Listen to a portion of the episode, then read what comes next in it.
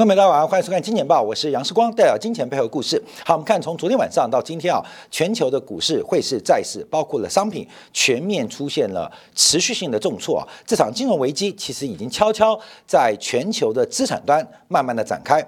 我们看到今天啊，包括台湾地区的央行，包括日本央行，在盘中、在尾盘都进行了大力的干预啊，开始进行了大力的汇市干预。而这种汇市干预，大家有一个尝试，这对于当地的经济体来讲，是一个非常重要的货币紧缩行为。而我们举例来讲啊，譬如说新台币贬值，那台湾地区央行怎么办呢？啊，新台币贬值要怎么办呢？那央行就只好从市场上买回台币。卖出美元，那从今天外资啊再度大举的调节台北股市超过十亿美金，再加上民间资金大举的涌向高利的美元，那今天台湾央行在尾盘市场的干预应该在十亿美金之上。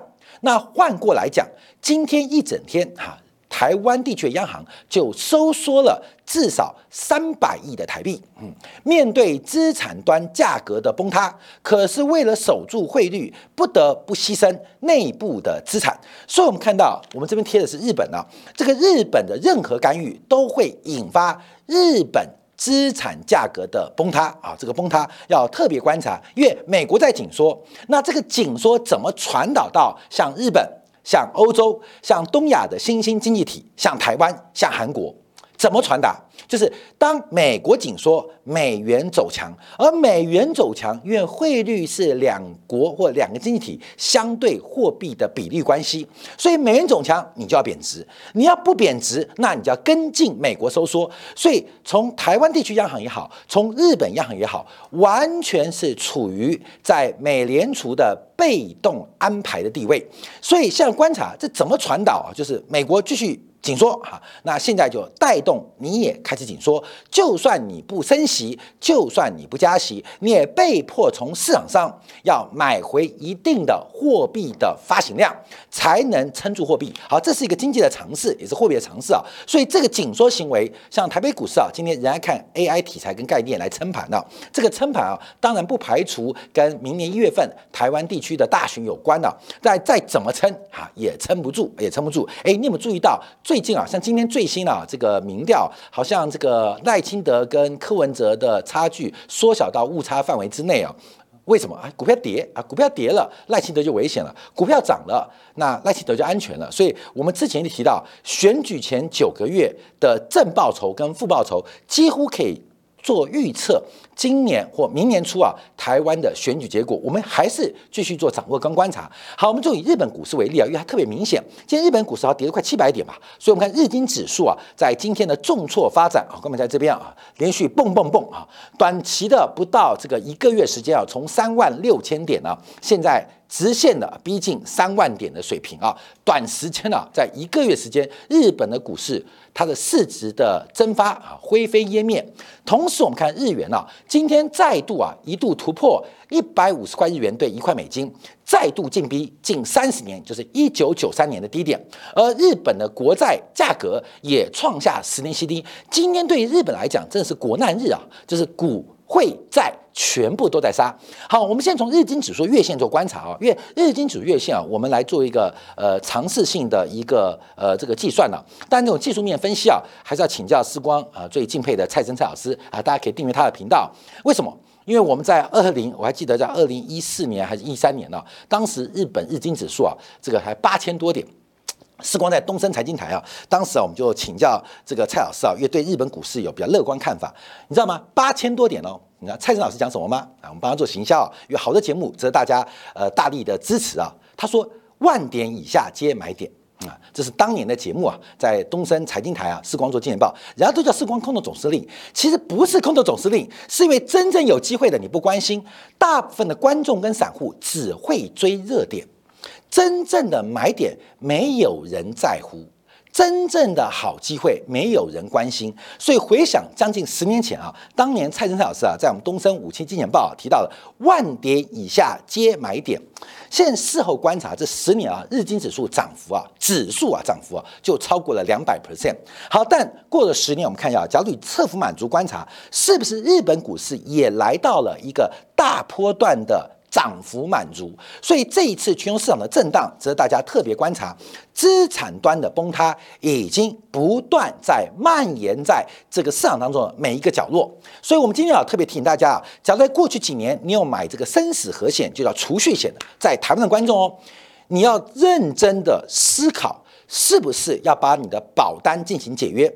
你要认真的思考，你是不是能够把你的保单解约？尤其是在过去这三年当中，你曾经买过储蓄险，那当然保单解约会有损失。可是你要认真的思考，尤其假如你是长天期的储蓄险，你是不是应该把保单解约？我们等一下从国债价格的大跌来告诉你，你的保单。到底现在减值减了多少？好，我们先看到大跌的原因啊，但是美国国债昨天再度出现了利率狂飙，价格大跌，尤其是三十年期的国债利率啊，已经来到了，殖率来到百分之五以上。那今天晚上我们看到，刚刚啊，这个美国的国债十年期公债继续大跌，那殖利率已经来到四点八九的角色。好，根据啊这个 ICE 美国银行的债券波动率指数，那在昨天呢，这个波动率创下近。这个下半年来的最高，而债券的平均价格正在进兵近四十二年，就是有统计以来的最低点。这一次债券的屠杀，世光在之前提到，就是一九八零年的 Volcker 时代啊，其实我们一直有预测，包括银行业，台湾银行业会出现倒闭的风险。台湾的十大富豪，按照过去经验，会有一个人。可能不幸破产，到底是谁？我们现在不确定啊，这个不确定。但从过去四十年的经验，上一次美国国债出现这种的变化，美联储进行这样强力的紧缩，最后的结局是非非常非常的惨淡，小倒掉地区的首富，大。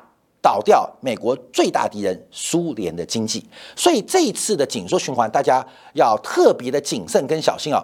假如我们能够回到一九八三年，嗯，有一九八三是崩完盘哦。每一个人假如能回到一九八四八五年啊，那是台湾房地产跟股票的起涨点啊。那为什么一九八四八五年是台湾房地产股票的起涨点？因为在前三年。受到美元大幅的紧缩，美国国债的雪崩，让台湾的富豪们非常的悲惨。所以，只要撑过这三年，撑过这三年，你可能会进入到一个千载难逢、人生财富自由的绝佳机会。所以，大家特别掌握哦，啊，大家特别掌握。那只要做对方向的话啊，你也不用等那么久哈，因为现在你已经很开心、很快乐了。好，我们看美元国债的大跌啊，我们从价格来做。标呃观察，第一个，我们从十年期国债的价格啊，从这个新冠疫情爆发的一百四十啊，到昨天晚上啊，到今天啊一百零六，整个十年期国债啊，过去这个将近三年的跌幅啊，已经超过了百分之二十八啊，二十八。从价格观察啊，它正在创下十六年以来的新低。好，这个影响有多大？好，我们等慢慢跟大家报告。我们看更长期的，这是三十年期国债，三十年期的国债价格，从二零二零年三月二十号两百到今天的一百零九，整个波段的跌幅跌掉了百分之四十五。所以我才提到，假如过去几年你有买终身寿险，你的 duration 其实跟三十年期国债一样，你不要以为哎。一千万，三十年后我挂了，还是赔我一千万，不是这概念哦。其中隐含的价值已经出现崩塌，已经出现崩溃，而这时候做解约，在保险经理的原则之下，其实你会占很大的优势哦，会赔违约金哦。会赔解约金哦，因为很多的营业费用已经在前期做摊提，所以你必须要负担这个费用。可是赶快把这个合约给解掉，尤其是二零一八、一九、二零年，你假如买了储蓄险，尤其是长期储蓄险，你真的要慎重考虑，赶快停损，这保单不要了，各位不要了，等到后面重买。尤其是外币保单，你干脆就不要了，解约能够有多少解约金啊？这个保单价值退回来就退回来，就解约。是光学这个的啦，关没有？你想说，我们分成三大类嘛？你过去来就是银行、保险、证券呐，现在分科更多了，我就学保险的啦。所以大家慎重考虑哦，这个保单解约的选项，这是你的投资决策哦，自己做判断了。好，我们看三十年期国债跌幅更大哦，也是赚十六年新低。另外，我们要看一下，呃，根据 Market Watch 的报道，哎，这就要算出你的保单价值哦。所以我们这个投资要特别观察，以二零二零年春天发行的啊，春天发行什么位置？春天发行就是债券的最高点。好，来来来哦，发行当时的名目票面利率啊是百分之一点二五。好，哥们，百分之一点二五票息哦，百分之一点二五啊，注意哦，百分之一点五是这个票息哦，也就是这三十年这个债券，假如以一百万为例，它每年会分你一万两千五百块的利息，这是票面利息。那为什么这个价格啊，从原来发行的面值，现在跌到剩下四十六美分？好，当时发行的这个价格啊，基本上也是折价的啦，也不是按照面值一百块发行啊。当时发行价格可能是九十七、九十八左右啊。所以我们看到，不管是面值也好，还是九十八块的发行价也好，目前价格都腰斩了，而且跌到历史最低。好，我们这边跟大家简单解读一下，为什么会跌那么惨？这是一个机会成本的关系，到底谁的钱不见了？你每年还是配我一点二五的利息啊？为什么九十八块买，今天跌到四十六块呢？这莫名其妙嘛！我报到到期，不就是可以领一百块回来吗？假如一百块面值买的，我报到期一百块还我啊？为什么我会亏损呢？假如我是折价九十八块买的，虽然折价，可报到期，美国财政部还是会还我一百块啊？加计利息我是赚的啊，为什么会跌成这个样子？好过没有？这就是一个金融的数学问题啊！虽然它每年付你百分之一点二五利息，昨天晚上三十年期的国债收益率已经来到了百分之五了。昨天晚上已来百分之五了，什么意思？也就是你真实现在的投资报酬应该在百分之五的水平，可是很不幸的，在三年前你买了三十年期的国债，或买了一个终身寿险，你的预定利率可能是一点八。可能是百分之二点二五，有可能是三十年国债的一点二五，它绑你三十年，绑你一辈子。可是没有想时间变化那么快，现在的利率，现在的报酬率是百分之五，所以代表什么意思？你现在的投资，其实你潜在的损失就是负的三点七五 percent，哥们，就是负的三点七五 percent，你抱的越久，赔的越多。这个潜在的损失啊，并不是真实损失，因为你还是会有百分之一点五的报酬，就跟我说保单一样，保单的预定利率还是会分红给你哦。可市场上利率是百分之五啊，所以你潜在的机会成本已经出现了负值啊，已经出现了负值，你知道吗？本来本来你应该娶到蔡依林的，可是现在娶到的是李雪琴。你懂概念吗？你还是娶到了李雪琴，可是本来要嫁给你的是蔡依林，你等三年是蔡依林嫁给你，可是三年前你选择了李雪琴，你现在有一个决策，你可以把李雪琴给提审，把蔡依林娶回来，这是市场价格。关门，你可以继续啊，但是不是李雪琴不好了？她基本上也是非常优秀啊，这个很可爱、很聪明，是个天才。那蔡依林当然也很漂亮，好，各位你自己做决策哦。所以三年前你买了李雪琴，现在三年后有个机会，你可以把李雪琴给 fire 掉，娶蔡依林回来。那你继续走下去，也不代表不幸福。可是现实从金融层面当中，你每年就要亏三点七五 percent。那严格来讲哦，从二零二零年发行的到今天。好，未来还有二七年，你每年赔三点七五乘以二十七年，其实你把你的本金赔光了。你把你的本金赔光，什么本金赔光了？你把你本金的购买力给赔光了，你把你本金应该付你给你的报酬给赔光了。所以为什么三十年期的国债在二零二零年年初发行的会跌到如此地步？因为大家。都在卖，而且无限往下卖。你自己算，三点七五乘以二七，就是百分之百的啦，没有，几乎是百分之百的啦，就百就赔光本钱的啦。所以为什么大家疯狂卖？九十八、九十九、一百块买的，现在四十六块卖掉，而且每年还是付你百分之一点二五利息，你干嘛卖掉它？因为从时间的力量会告诉你，你把所有的本金、它的货币购买力跟应有的报酬给赔光了。给赔光了，所以三十年后你的那个国债就没有价值。嗯，虽然可能还是一百万，可一百万屁都买不到，而且三十年你应该得到应有的合理报酬全部没有了。而现在的保险，所以我一直讲保险哦，看到没有？要保险哦，注意哦，保险的计算公式基本上可以让你回避。假如你现在，关冕自己判断哦，自己判断。假如你把过去这三年五年买的这种预定率很低的保单给解约，你等于把这个风险跟已经确定的亏损转嫁给国泰人寿、富邦人寿、星光人寿、中国人寿。各位，你懂意思了吗？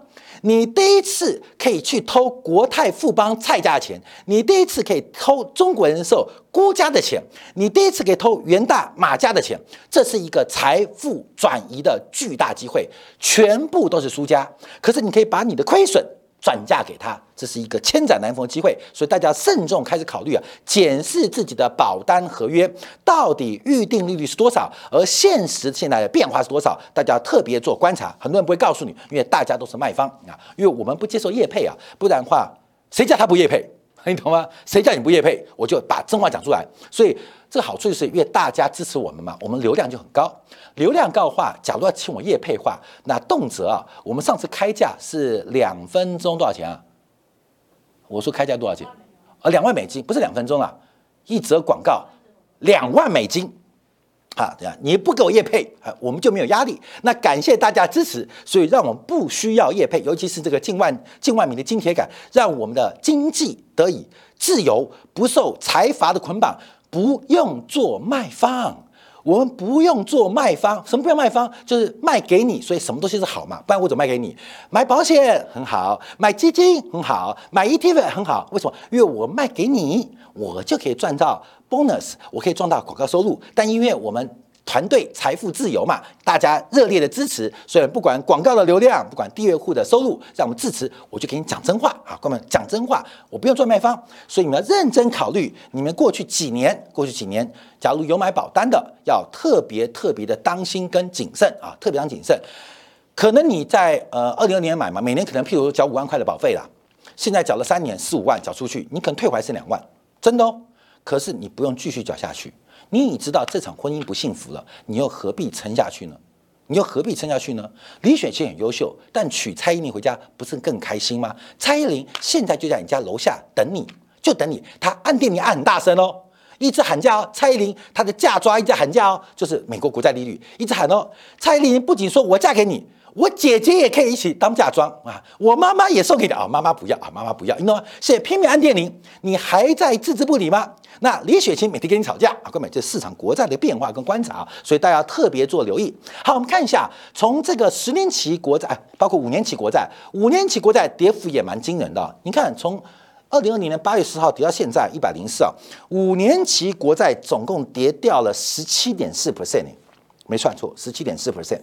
十七点四 percent，这不是鬼吗？看没有？五年期啊，二零二零年买的五年期国债，票面利率也是在百分之一以上啊。为什么要跌十七 percent？我都领了三年利息啊，怎么现在大跌呢？为什么现在大跌？观众你想哦，现在是走了三年了，一个五年期的债券。年金领了三年利息哦，剩下两年哦，现在开始大跌崩跌，为什么？看没有？因为利息的机会成本，你应有的报酬已经出现严重的损失，有人把你的钱给偷走，你不要傻傻的待在那边。所以市场交易员像五年期国债，这都属于机构法人啊，或机构人他们在做交易，或大额的这个资金管理者，所以他们当然砍嘛。我又不是笨蛋，蔡林都在楼下，而且蔡林把好朋友林志怡当然当嫁妆，嗯。呃，日本人的老婆当嫁妆还是可以的，还是可以的，你懂吗？人家都搭嫁妆给你，我当然选择。所以大家都在抛售，所以这个抛售的问题大家要特别留意啊。两年期国债的价格更创下二十三年的新低，嗯。怎么会发生这种事呢？因为整个利率变化出现非常严重的一个转折。好，为什么国债昨天大跌，利率狂飙？其实第一个我们观察，昨天载入史册的有几件大事。第一件事情是最不可能发生在杭州亚运，中国队竟然一比零，一比零嘛，完封日本。啊，这是四十四连败之后，从史上。中国跟日本打棒球没赢过，昨天发生奇迹啊！发生奇迹，所以昨天是充满奇迹的一天。那另外一个就是两百多年来美国的下议院，美国众议院议长被罢免掉，这场戏后面有的瞧。这个麦卡锡当年啊，在今年、今年、今年初啊能够当选，就透过了十五轮。共和党是多数多数党哦，可是仍然是十五轮才勉强的当选众议院，就是下议院，也就是台湾这个立法院的院长啊，就院长，结果轻易的就被罢免掉。那麦卡锡被罢免掉，会对于四十二天之后美国的临时预算、债务上限跟政府关门丢下一个非常大的变数，因为麦卡锡这位仁兄啊，基本上哈。这个一致啊，他们说是纸牌屋的原型，呃，原型人物啊，他右派不喜欢他哈，川普也不喜欢他，大家都不喜欢他，可不喜欢他，然后选他，所以他是大家的这个共识决啊，选择一个最。比较没有伤害的人选，现在被罢免掉之后，那今年等到十月份、十一月份，美国政府预算的问题，那就产生了一个新的悬念哦。所以这一点呢，第一个引发昨天美国股市跟债市的大跌，因为没有众议院议长被罢免掉，这是很荒唐的事情。怎么日美国的政治这个怎么变成这个样子啊？好，第二个观察，美国一位鸽派的波斯迪克。美联储的这个呃分行主席啊，呃亚特兰大分行主席啊，他在商会活动表示当中，美联储应该长期维持高利率。什么叫长期？什么叫长期？你碰到世光说长期爱你啊，大概就是三天呐，啊，就是长期啊，长期。你碰到美联储的官员讲长期，就是三年以上。每一个人的 long term 不太一样。每一个人的长期不太一样。对于美联储的官员，他们说为长期维持高利率，就是三年以上啊，三年以上。那个长期不是海誓山盟的长期哦，啊，不是哦，有的长期很短哦。啊，渣男的长期，我长期爱你，我永远爱你，就是三天，后天就忘记这话了。对于美联储的官员来讲，长期就是三年以上。所以由一位鹰派的官员讲出长期维持高利率，让整个美国国债市场的多头最终失去了所有的盼望啊，所有的盼望。好，再观察啊，这个梅斯特第二天讲话，仍然对于十一月的升息保有余地。他要看什么？看经济数据，看经济数据。所以最新经济数据来了啊，就是昨天晚上公布的。美国职位空缺数，八月份的职位空缺啊，八月份职位空缺又意外出现大幅的反弹，重新逼近一千万人，也就是目前雇主开出来的位置，空缺数来到了九百六十一万，再度逼近千万大关，而且比预期高了快一百万，也比。上个月七月份又高了大概七十万啊，所以我们看到这个增幅是非常惊人的。美国的职位空缺并没有因为经济放缓或高利率的环境而出现任何的更改啊，更改。所以美国的职缺再度紧绷，而这个美国的职位空缺恰恰是现任财政部长、前任美联储主席耶伦他所分享最重要观察。劳动市场的指标。好，我们先看职位空间在发生什么事情啊？第一，我们看到这个职位空间跟非农啊，因为这个非农啊，在八月份是增加了十八点七万人，就是供给面啊，十八点七万人，可是需求面是有将近六十九万人，哇，这个比例差距很大，所以职位空缺现在暴增，就是现在找不到人呐，就找不到，这找不到是必然的，看到没有？这必然的，美国要把供应链重组，要把很多高端制造业拉回来。怎么可能会没有职位空缺嘛？这个制造业重组的问题是对美国非常大的负担，因为它对比的就是中国的失业率，各位就对比着中国失业率哦。你调整了这个供应链之后，中国的就业环境有多惨，美国的就业市场就有多热到失控，这是一个对应的嘛？能量守恒定律啊，能量守恒定律这是不可能改变，就跟 iPhone 十五的散热问题。不可能解决嘛，因为你算力那么强，必然要消耗那么大的电量、电力，那么大的电力必然就有那么大的热量，那当然就发烫，那没有办法解决，这叫能量守恒定律。所以中国的就业环境有多恶劣，美国的就业就热到难以控制，这一定是对应的嘛，对应嘛，你懂吗？对应的不可能改变，不可能改变，所以美国职缺。能够放缓，美国劳动市场能够和缓，不可能。好，看没有？我们从另外一个处观察啊，就是啊，这几个时间太赶。好，来来，我们先看贝弗里奇曲线了。这个贝弗里奇曲线讲的就是职缺跟失业率的关系。那目前这个指标，我们在之前节目，哎，好像一个月没分析过了。这个数字啊，先贴在画面的左边，在这边啊，贴在这边，完全失去了任何斜率的判断能力。那为什么会这样啊？关键因为它有截距啊，这一段有截距，所以美从贝弗里奇曲线我们可以看到一个现象，就是目前美国为什么这个指标？失灵，它本来是职位空缺跟失业率的负相关的图啊，负相关的图。可是为什么现在贴在画面当中的这个呃呃 Y 轴身上，就是美国目前的失业率是远远低于自然失业率，所以低于自然失业率就出现劳动市场。过度的需求，劳动价格就会出现泡沫的变化，而劳动价格泡沫就会引发罢工潮，因为劳工都觉得我应该领更多啊，真的可以领那么多，真的可以啊？为什么？因为大环境的自然失业率仍然偏高，可是现实失业率偏低，因为职位空缺。太多了。好，再往下观察菲普曲线，这个菲普曲线啊，是所有同学特别观察，因为整个菲普曲线其实隐含的政治力量是一个极右的政治力量。大家了解菲普曲线，要知道它是一个极右的力量。我们一般经过换算之后啊，是把纵轴当过当做通胀，那呃横轴当做失业率。其实，在纽西兰的这个经济学家啊，菲普他提到，他纵轴其实是工资。